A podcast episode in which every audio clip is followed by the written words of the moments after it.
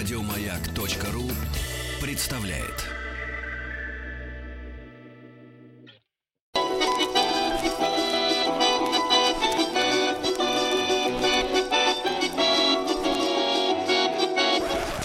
Конфетки-бараночки. Добрый вечер, это конфетки-бараночки. Павел Картаев, Ахтанг Махарадзе. Добрый. И а, Павел Сюткин, историк русской кухни. Сегодня а, Павел будет задавать а, непростые, как всегда, вопросы нашим слушателям. А, Вы можете позвонить нам по телефону 8 495 728 71 71 а, для того, чтобы принять участие в нашей программе и ответить на вопросы Павла Сюткина. Можно оставить свою заявку на участие, например, на нашем WhatsApp или Viber плюс 7 967 103 55 33. Оставьте свой номер, телефона, и мы сможем вам, например, перезвонить. Для вас это будет совершенно бесплатно, и ответите на вопрос Павла. Ну и, конечно, мы, э, как всегда, поговорим о кухне, о вкусной и о русской. Я вот на прошлой неделе э, озадачился изготовлением котлет, о чем мы уже говорили э, в э, нашей рубрике «Быть забота общая». И вот хотелось бы мне у Павла узнать, а существуют ли какие-то вот прямо посконно русские правильные котлеты, которые вот можно приготовить, чтобы без всяких сомнений это было такое что-то а, не просто вкусно, но еще и с какой-то большой и правильной историей. Есть у нас Павел, Павел на здравствуйте. связи? Да, до- добрый вечер, друзья. Добрый да. вечер, Павел, да. Э, Слушайте, котлета, конечно, это само по себе история, э, надо сказать. А, Но, к сожалению, не такая длинная, как казалось бы, потому что вообще-то рубленое мясо в нашей кухне э, не очень-то приветствовалось, ну, практически там до петровских, наверное, времен, а то и позднее. Вот. И э, слово-то само котлета, оно, если вы даже откроете словарь какой-нибудь, там, не знаю, да, французское это оно бы и ладно, это понятно.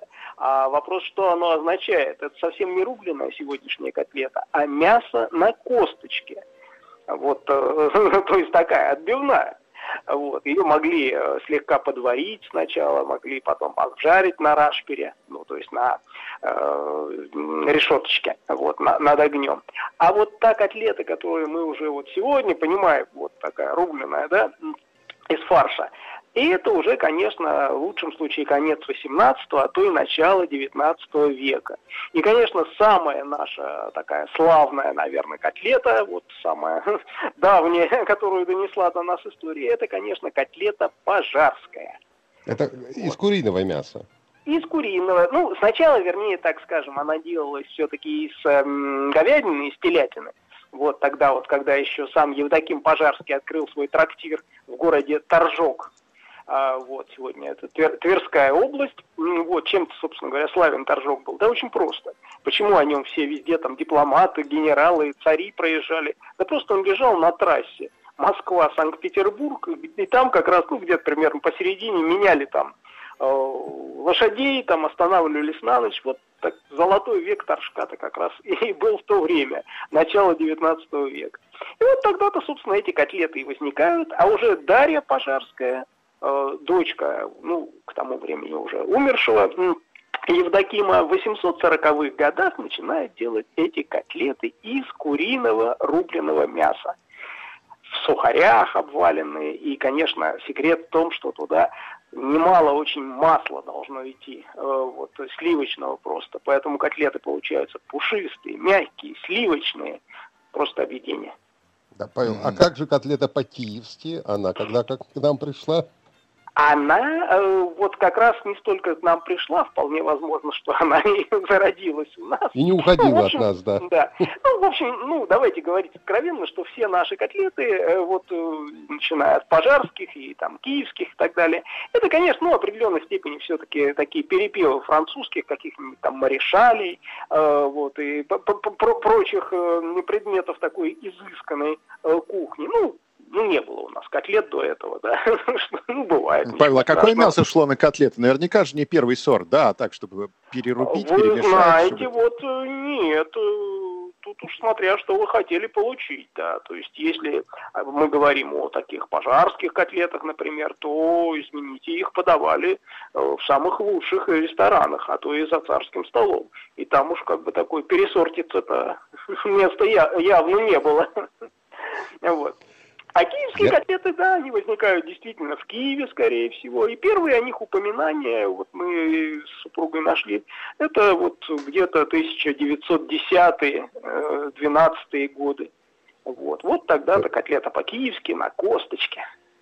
То есть уже начало 20 века фактически, да? Да, да. да. Вот такой новодел котлета по-киевски, современная очень вещь. Ну, в общем, да, уже ближе к нашей эпохе. Молодежь. Я напомню номер нашего телефона 8 495 728 71 71. Можно позвонить и ответить на вопрос Павла Силкина. Можно написать на WhatsApp или Viber. Плюс 7 9 6 7 103 5533. И тоже оставить э, заявку. Напишите, что хотите отвечать на вопросы, хотите участие, принять участие э, в нашей программе. И мы вам обязательно перезвоним. Ну что, я думаю, что, может быть, стоит озвучить пока первый вопрос, пока люди нам дозваниваются, как считаете? Давайте, давайте начнем. Давайте. Вопрос у нас первый будет такой. Развитие русской кухни можно хорошо проследить не только по изменению блюд, но и по смене кулинарных терминов, названий тех или иных продуктов. Вот, к примеру, еще 200 лет назад словом «кишнец» назывался кориандр, а темен термин «рашпер», который, который уже употребил у нас Павел, означал решетку, на которой жарится мясо. Описаниями торжественных обедов прошлых веков можно просто зачитываться. Вот как описывали богатый донской стол XVIII века. Прадеды донцов любили попить и поесть.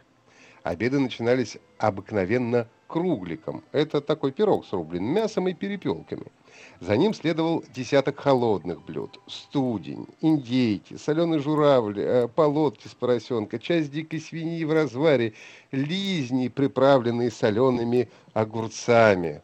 А вот что такое эти таинственные ли, лизни и водились ли они на Донской земле, мы узнаем у Игоря из Стерлитамака. Игорь, здравствуйте.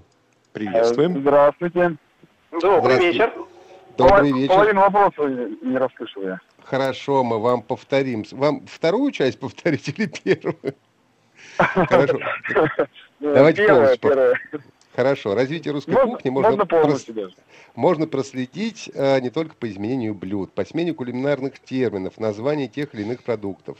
А кишнец э, это раньше был кориандр, а рашпер означал решетку, на которой жарится мясо. И вот так описывали донской стол 18 века. А, круглик сначала с рубленым мясом и перепелками, а потом десяток холодных блюд, студень, индейки, соленый журавль, полотки с поросенка, часть дикой свиньи в разваре и лизни, приправленные солеными огурцами. Вот что такое лизни и водились ли они на Донской земле, мы хотим у вас сегодня узнать. Как вы считаете, что такое э, лизни? Так, лизни. Лизни. Может, какой-то, может язык какой-то? О. Так, хорошая как, мысль, да. Ну, а как вы к ней пришли? Давайте да. как-то вот разберем. Феноменальная чуйка. Э, ну, лижни, типа, лизать, может, там, лижет, лижет. Про, а ну, все, лижет. Про, у вас совершенно лижет, правильная логическая лижет. цепочка, да. Ну, в общем, действительно, а у вас нету вот э, в родне э, людей, разговаривающих на украинском языке? На украинском? Да. Я сам могу говорить.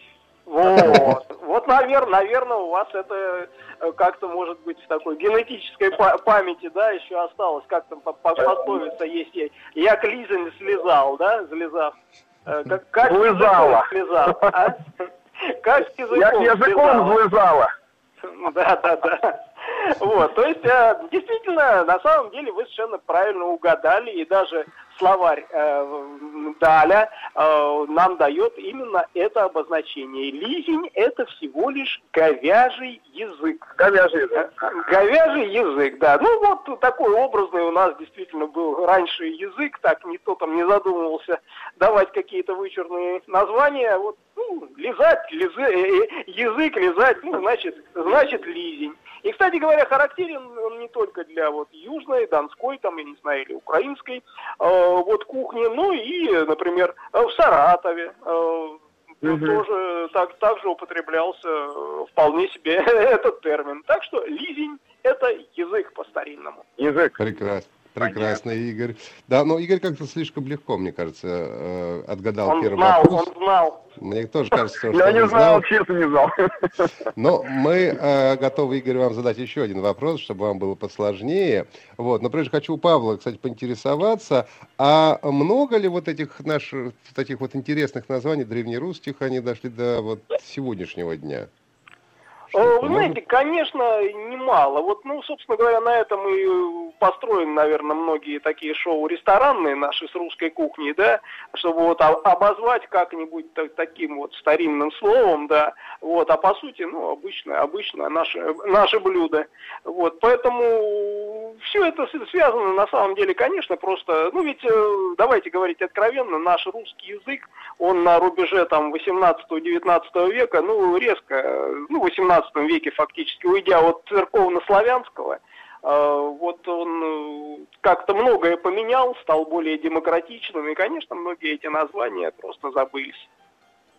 Хорошо, Игорь, вы еще с нами готовы слушать? Да, да, да, я здесь, да. Э, вопрос такой. В 17 веке плоды эти были в Москве еще редкостью и огромной ценностью. Выращивали их тогда лишь в Астрахани – и под страхом смертной казни запрещалось продавать их в частные руки. Шли они только лишь на великого государя обиход. Ответственным за отсылку груза в Москву был непосредственно астраханский воевода, а сама доставка по Волге поручалась обыкновенно боярским детям. Сопровождающим приказывалось ехать наспех днем и ночью, не останавливаясь и не мешкая. Они отвечали за доставку плодов в Москву в целости и к определенному сроку. А кто, сказано в одной из грамм, к указанным срокам не приедет, или над грузом в дороге какая поруха ученица, тем зато от великого государя быть в опале и в жестоком наказании без всякой пощады. Что же это за такой драгоценный и таинственный груз доставляли из Астрахани, из Астрахани к столу великого государя Московского? А, как вы думаете? Мгм. Это Ну, не э, вы арбуз, говорите, сразу вам скажу. Ну, если Астра, может, арбуз, астраханский арбуз, может? Нет, нет, нет, это не арбуз, я вам сразу говорю. Самое А, я, очевидное, от- отбрасываем самый очевидный вопрос. Да, да, да. Так, Астрахань. Астрахань, Астрахань. Вобла. Ну, Вы говорите же... Вы говорите же плод? Плод? Плод, конечно, да. Вот. это... Давайте, задавайте наводящие Яблоки? вопросы. Нет, это не яблоки. Зачем из Астрахани яблоки в Москву везти, как вы думаете? Персики, персики. Персики! Знаменитые астраханские персики э, везли Да, к царскому да. столу. Нет, не персики. Пом- Ну, Поменьше, пом- пока никак, пока никак. поменьше плод, поменьше, да, был. Да. Абрикосы. Ну, И они у еще нас, меньше. в, в наших широтах водятся абрикосы вон, Подмосковье. Что-то вот такое, что явно экзотикой было. Вот чё- чего у нас, э, так сказать, ели, пили, вот э, давайте подумаем. Вот куда эти плоды такие вообще дорогие, что с ними делать могли? Вот. Так, Куда у нас так, самые дорогие- дорогие такие плоды, на что могли идти, например? А, Вот. Черешня какая-нибудь, может? Ну вот Ну, никак. скорее Вот кру- крутитесь вот недалеко вроде, и, а, а- а- а- а никак. Слива. Перебирать будем. Так, так. Дорогие плоды, да? Ну, дорогие, по тем временам дорогие, потому что Не, не, ну, Да, сегодня-то они, понятно. ничего в них дорогого нет. Может клубника? Ну вот никак, Ник- никак, ни- никак, никак вы не, не попадаете. Вот, ну что, сдаетесь? Давайте, последнюю Ну, да, попытку. Так, сейчас экзотическое, значит. Ну, экзотическая. Алыча. По тем временам экзотическая, сегодня ничего в ней нет.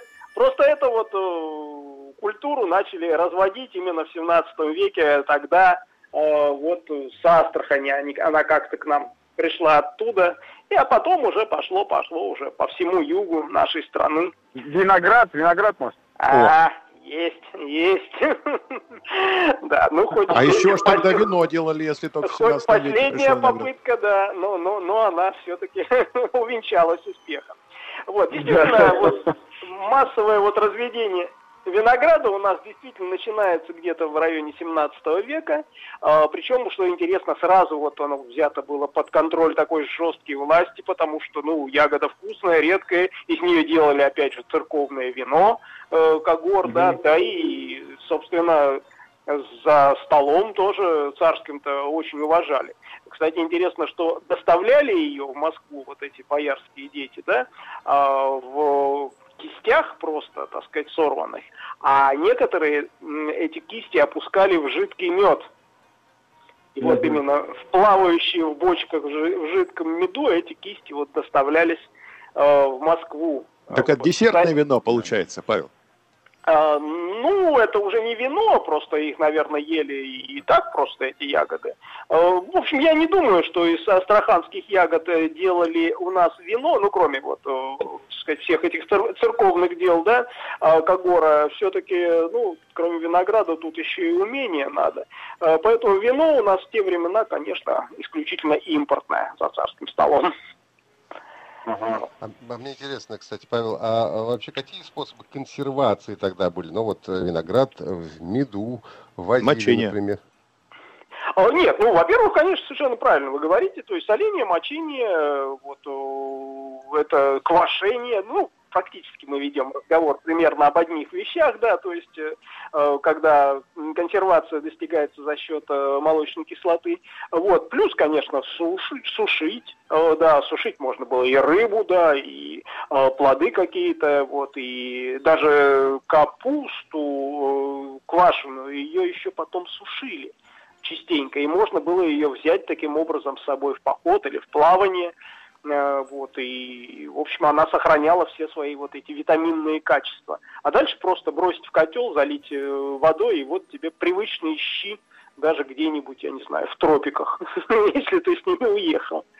Ну, вот. Так что заготавливать мы могли по-разному. Хорошо. 8 495 728 71 71. Это номер нашего телефона. Можно позвонить, ответить на вопрос Павла Сюткина. А И, Юля уже а, позвонила, пожалуйста. Да, Юля да, с сейчас нами, мы с да. ней пообщаемся. Юля, здравствуйте. Добрый вечер. Добрый. Добрый вечер, Юля. Юля. Юля, что сегодня готовили? Что сегодня на обед? Сегодня у меня просто салатик со сметаной, рыба и рис. Ничего такого, никаких кулинарных изысков. Но все равно неплохо. Давайте вопрос. Послушаем внимательно, постараемся ответить. Мне, кстати, не удалось на него ответить, честно вам признаюсь. А, Удивительное пристрастие наших предков к этому кушанию отмечали практически все иностранцы, посещавшие древнюю Московию.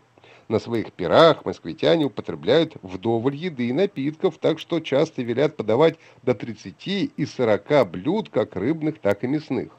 Но если не бывает на столе этого блюда, хозяину тогда немного чести, пишет о нравах конца XVI века посланник шведского короля при московском дворе Петр Петрей.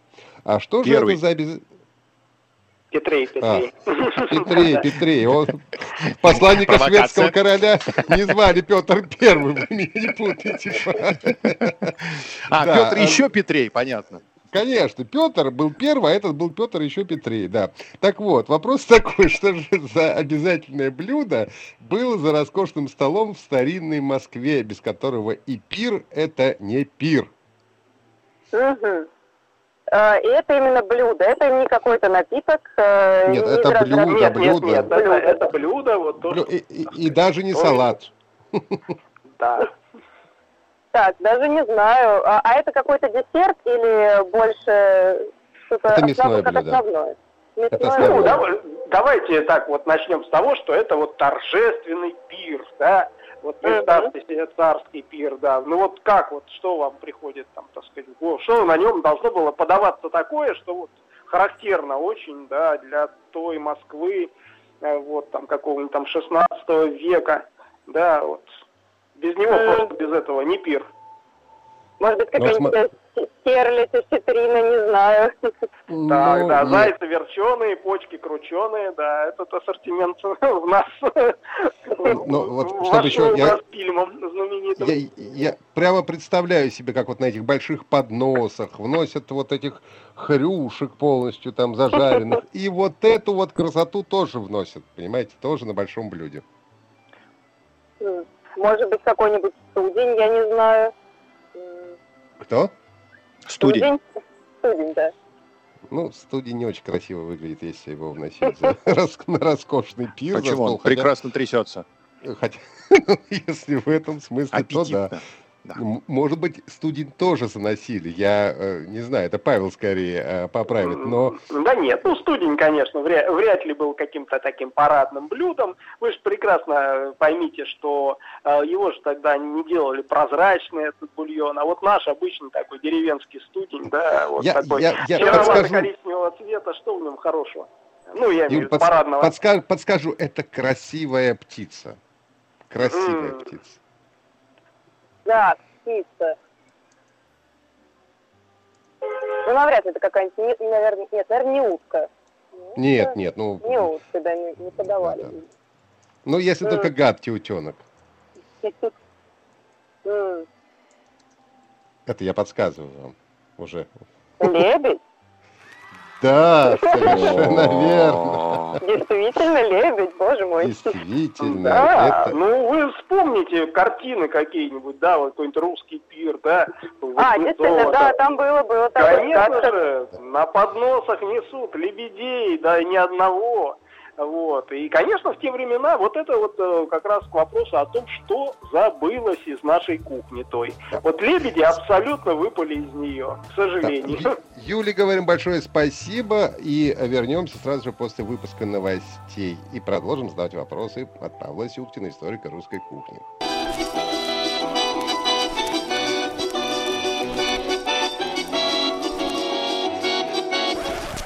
Конфетки-бараночки.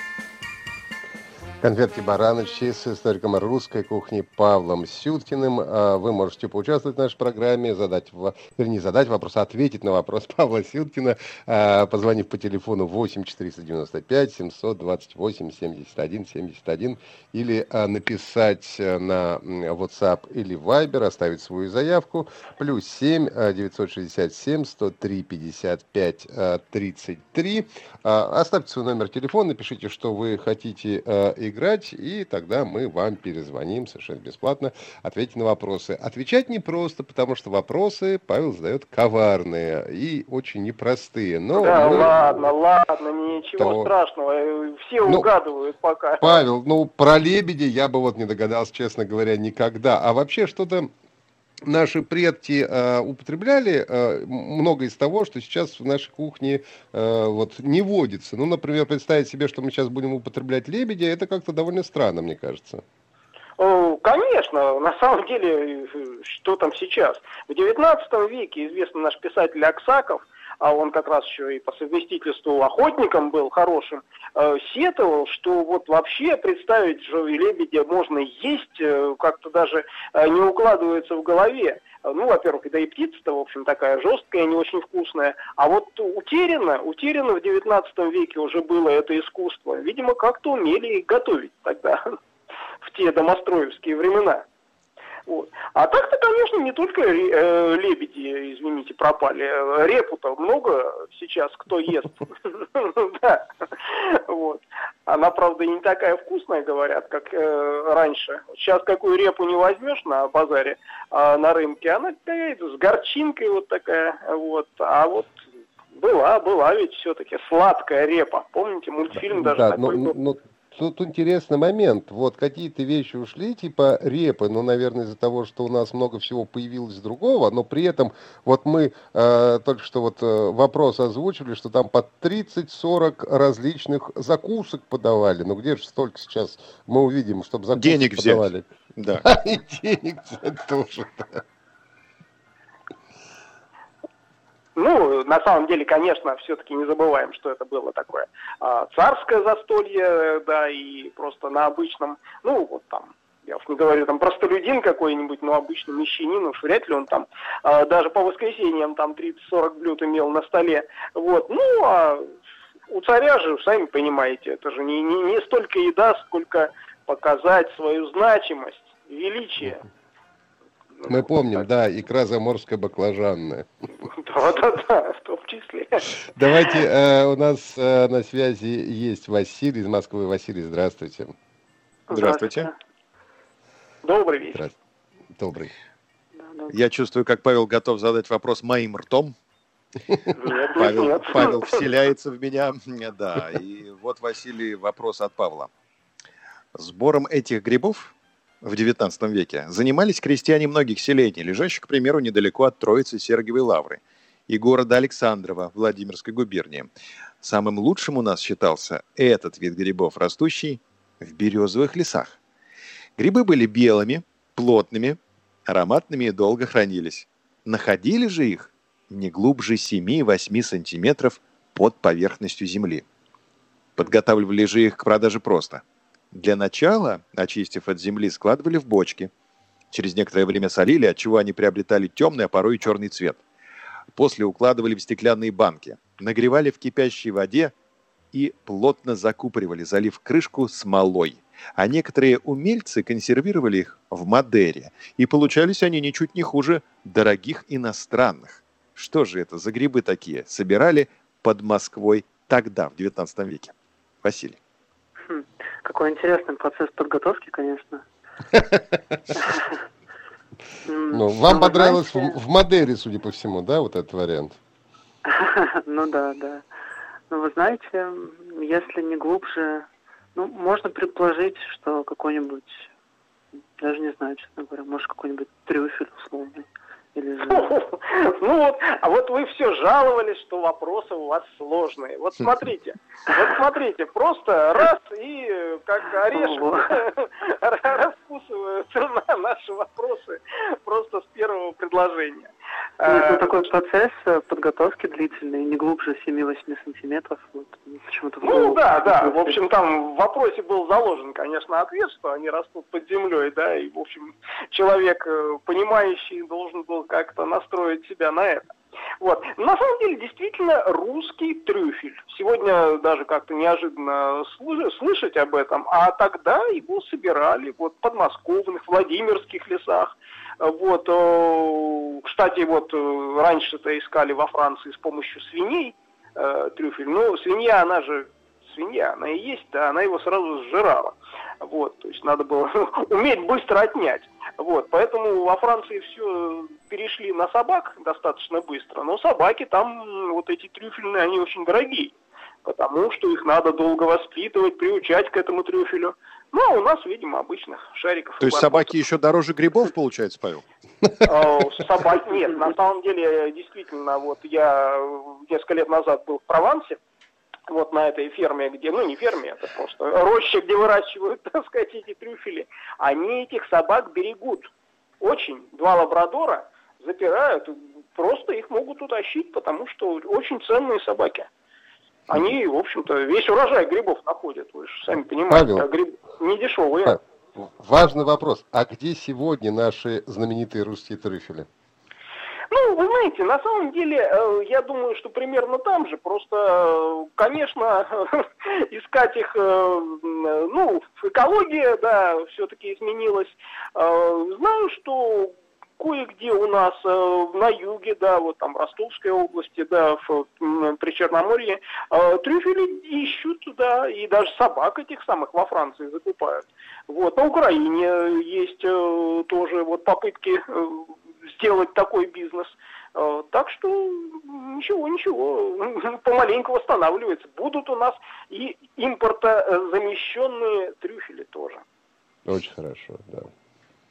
Мы э, готовы пообщаться с Александром э, Горнухиным из Сыктывкара. Александр, здравствуйте. Здравствуйте, Александр.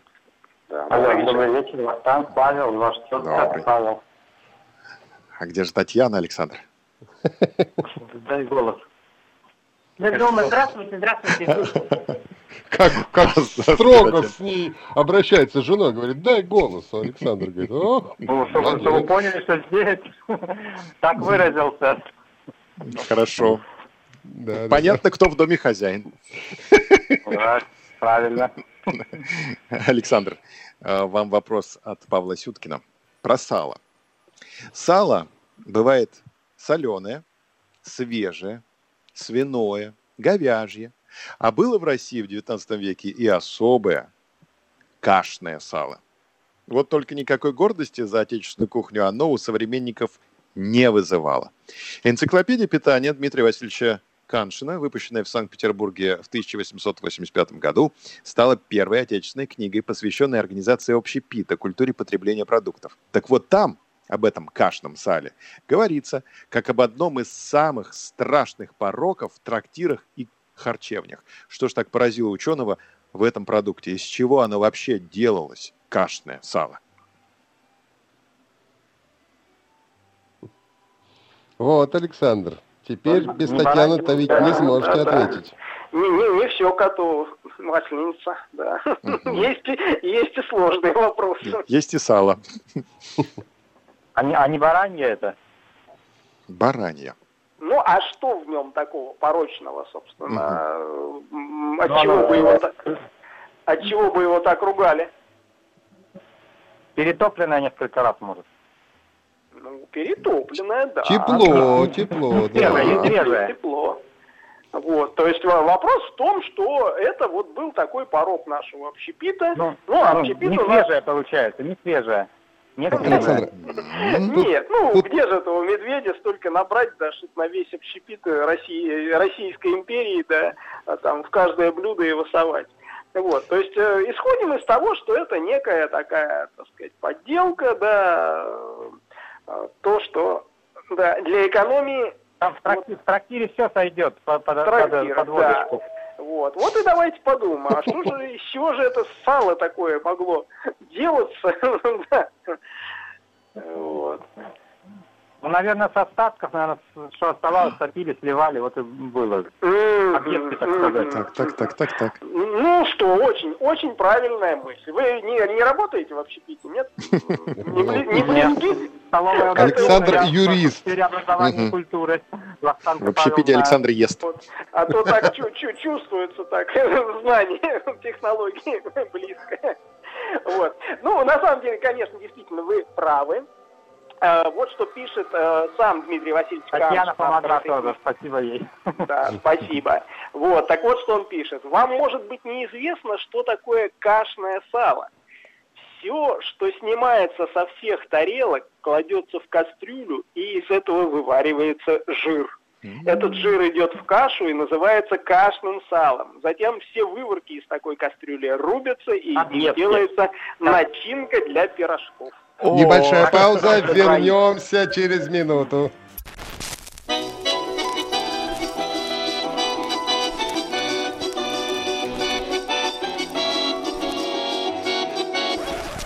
Конфетки-бараночки. 8 495 728 7171 номер нашего телефона. Можно позвонить и ответить на вопросы о историка русской кухни Павла Сюткина. А на связи у нас Дмитрий из Воронежа. Дмитрий, здравствуйте. Приветствую. Здравствуйте, уважаемые ведущие. Добрый вечер. Добрый. Здравствуйте, Дмитрий. Вопрос у нас сегодня такой э, для Дмитрия. Сегодня в России вновь становится популярен Иван-чай. Его полезные бодрящие свойства оценили еще наши давние предки. Больше всех преуспели в производстве и продаже Иван-чая в начале XIX века жители села, села Копорье под Санкт-Петербургом. Отсюда и второе название этого продукта – Копорский чай. Впрочем, судьба его была совсем не безоблачна. В июле 1816 года вышло высочайшее постановление. Сбор травы, из которой приготовляется копорский или иван-чай, строжайше запретить. Этот запрет действовал больше 10 лет, пока власти не убедились в его неэффективности. Но все-таки, чем же он был вызван?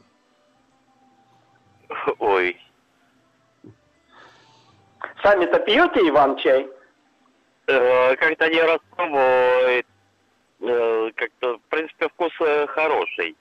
Мгм. Но, скорее всего, может, может быть, влиял на мужскую силу, только единственное предположение. Хорошее предположение. А, Отрицательно влиял, раз запретили? Или положительно, раз запретили? Э, Ну, тут уже спорный вопрос. Ну, может быть, чтобы безобразие не нарушали. Вот, э, да, лучше запретить. Вот, а, ну, а вы видели вот вообще, как он выглядит? Давайте начнем с этого. Честно, нет.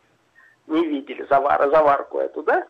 Вот. А просто некоторые считают, что это вот просто обрывают листики, да, ну, вот эти вот растения, А вот, э, и, ну, и как, сушат их, да, но э, на самом-то деле там не все так просто, э, потому что их еще э, подвергают ферментации, то есть они, ну, вот как немножко еще там э, темнеют, да, в процессе, да, ну, как-то вот ферментируются, да, становятся темными такими уже, и их потом режут мелко-мелко-мелко, и э, потом развешивают уже в, ну, в пакетике.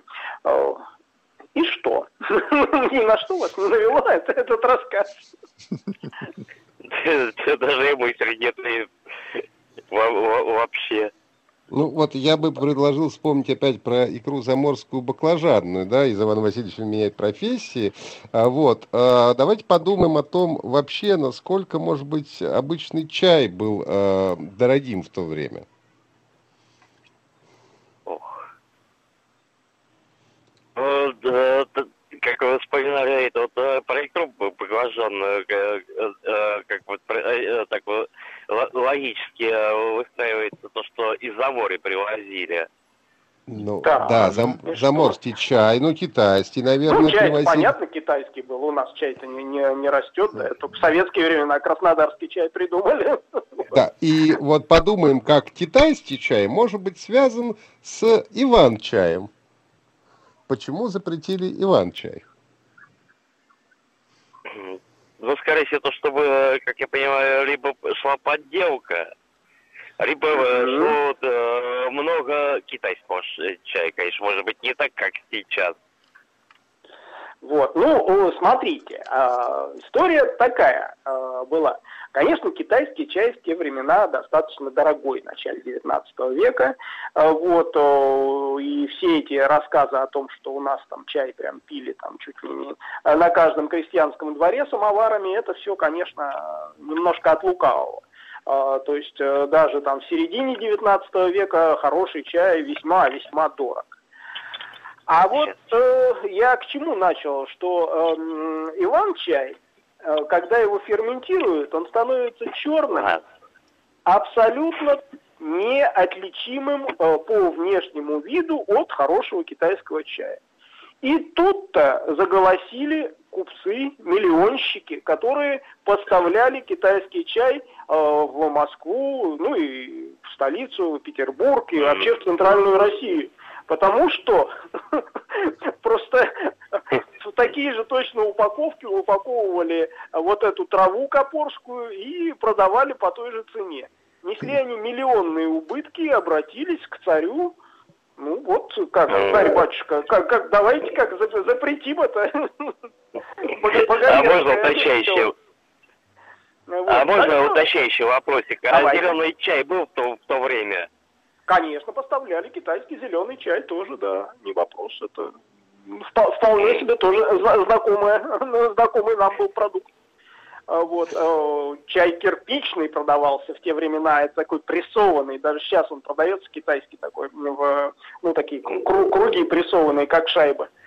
А вот, это тоже был излюбленный. Э, Так вот, э, я к чему, что ответ у вас был действительно правильный, потому что основная э, причина запрета – это подделка, с которой просто ну, не могли справиться. Ну, а что с ней сделаешь? Его подсыпят, он и по цвету, и по э, так сказать, виду такой же, как китайский. А когда уж распробуешь, ну, тогда уж поздно. А, да, Павел, а что мешало листья клена или березы ферментировать и тоже продавать под видом чая? А, ну, э, скажу вам откровенно, гораздо проще все было.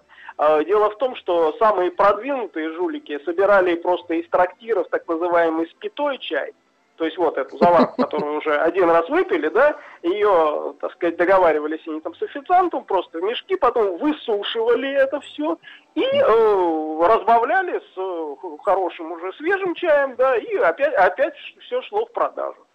Между прочим, этих чайных процессов э, судебных было в конце XIX века совершенно немерено. И вот, вот именно в результате этого хоть как-то удалось навести порядок вот с этой всей этой пересортицей, э, с обманом в торговле. Э, так что родился этот обман далеко не в советские времена. Скажу вот я вам. Напис... Нам написали из Костромы, мы сами делаем Иван-чай. Его в мясорубке надо прокрутить, сложить в кастрюлю на 30 часов и потом высушить в духовке. Пьем уже 5 лет и черный не покупаем совсем. Так что Иван-чай не теряет своей популярности. Молодцы, молодцы. И, и в современном виде. Большое спасибо, говорим историку русской кухни Павлу Сюткину. И э, будем говорить о вкусных вещах уже в следующем неделе. Большое спасибо вам, Павел, и всего доброго. До свидания. До, До свидания. Еще больше подкастов на радиомаяк.ру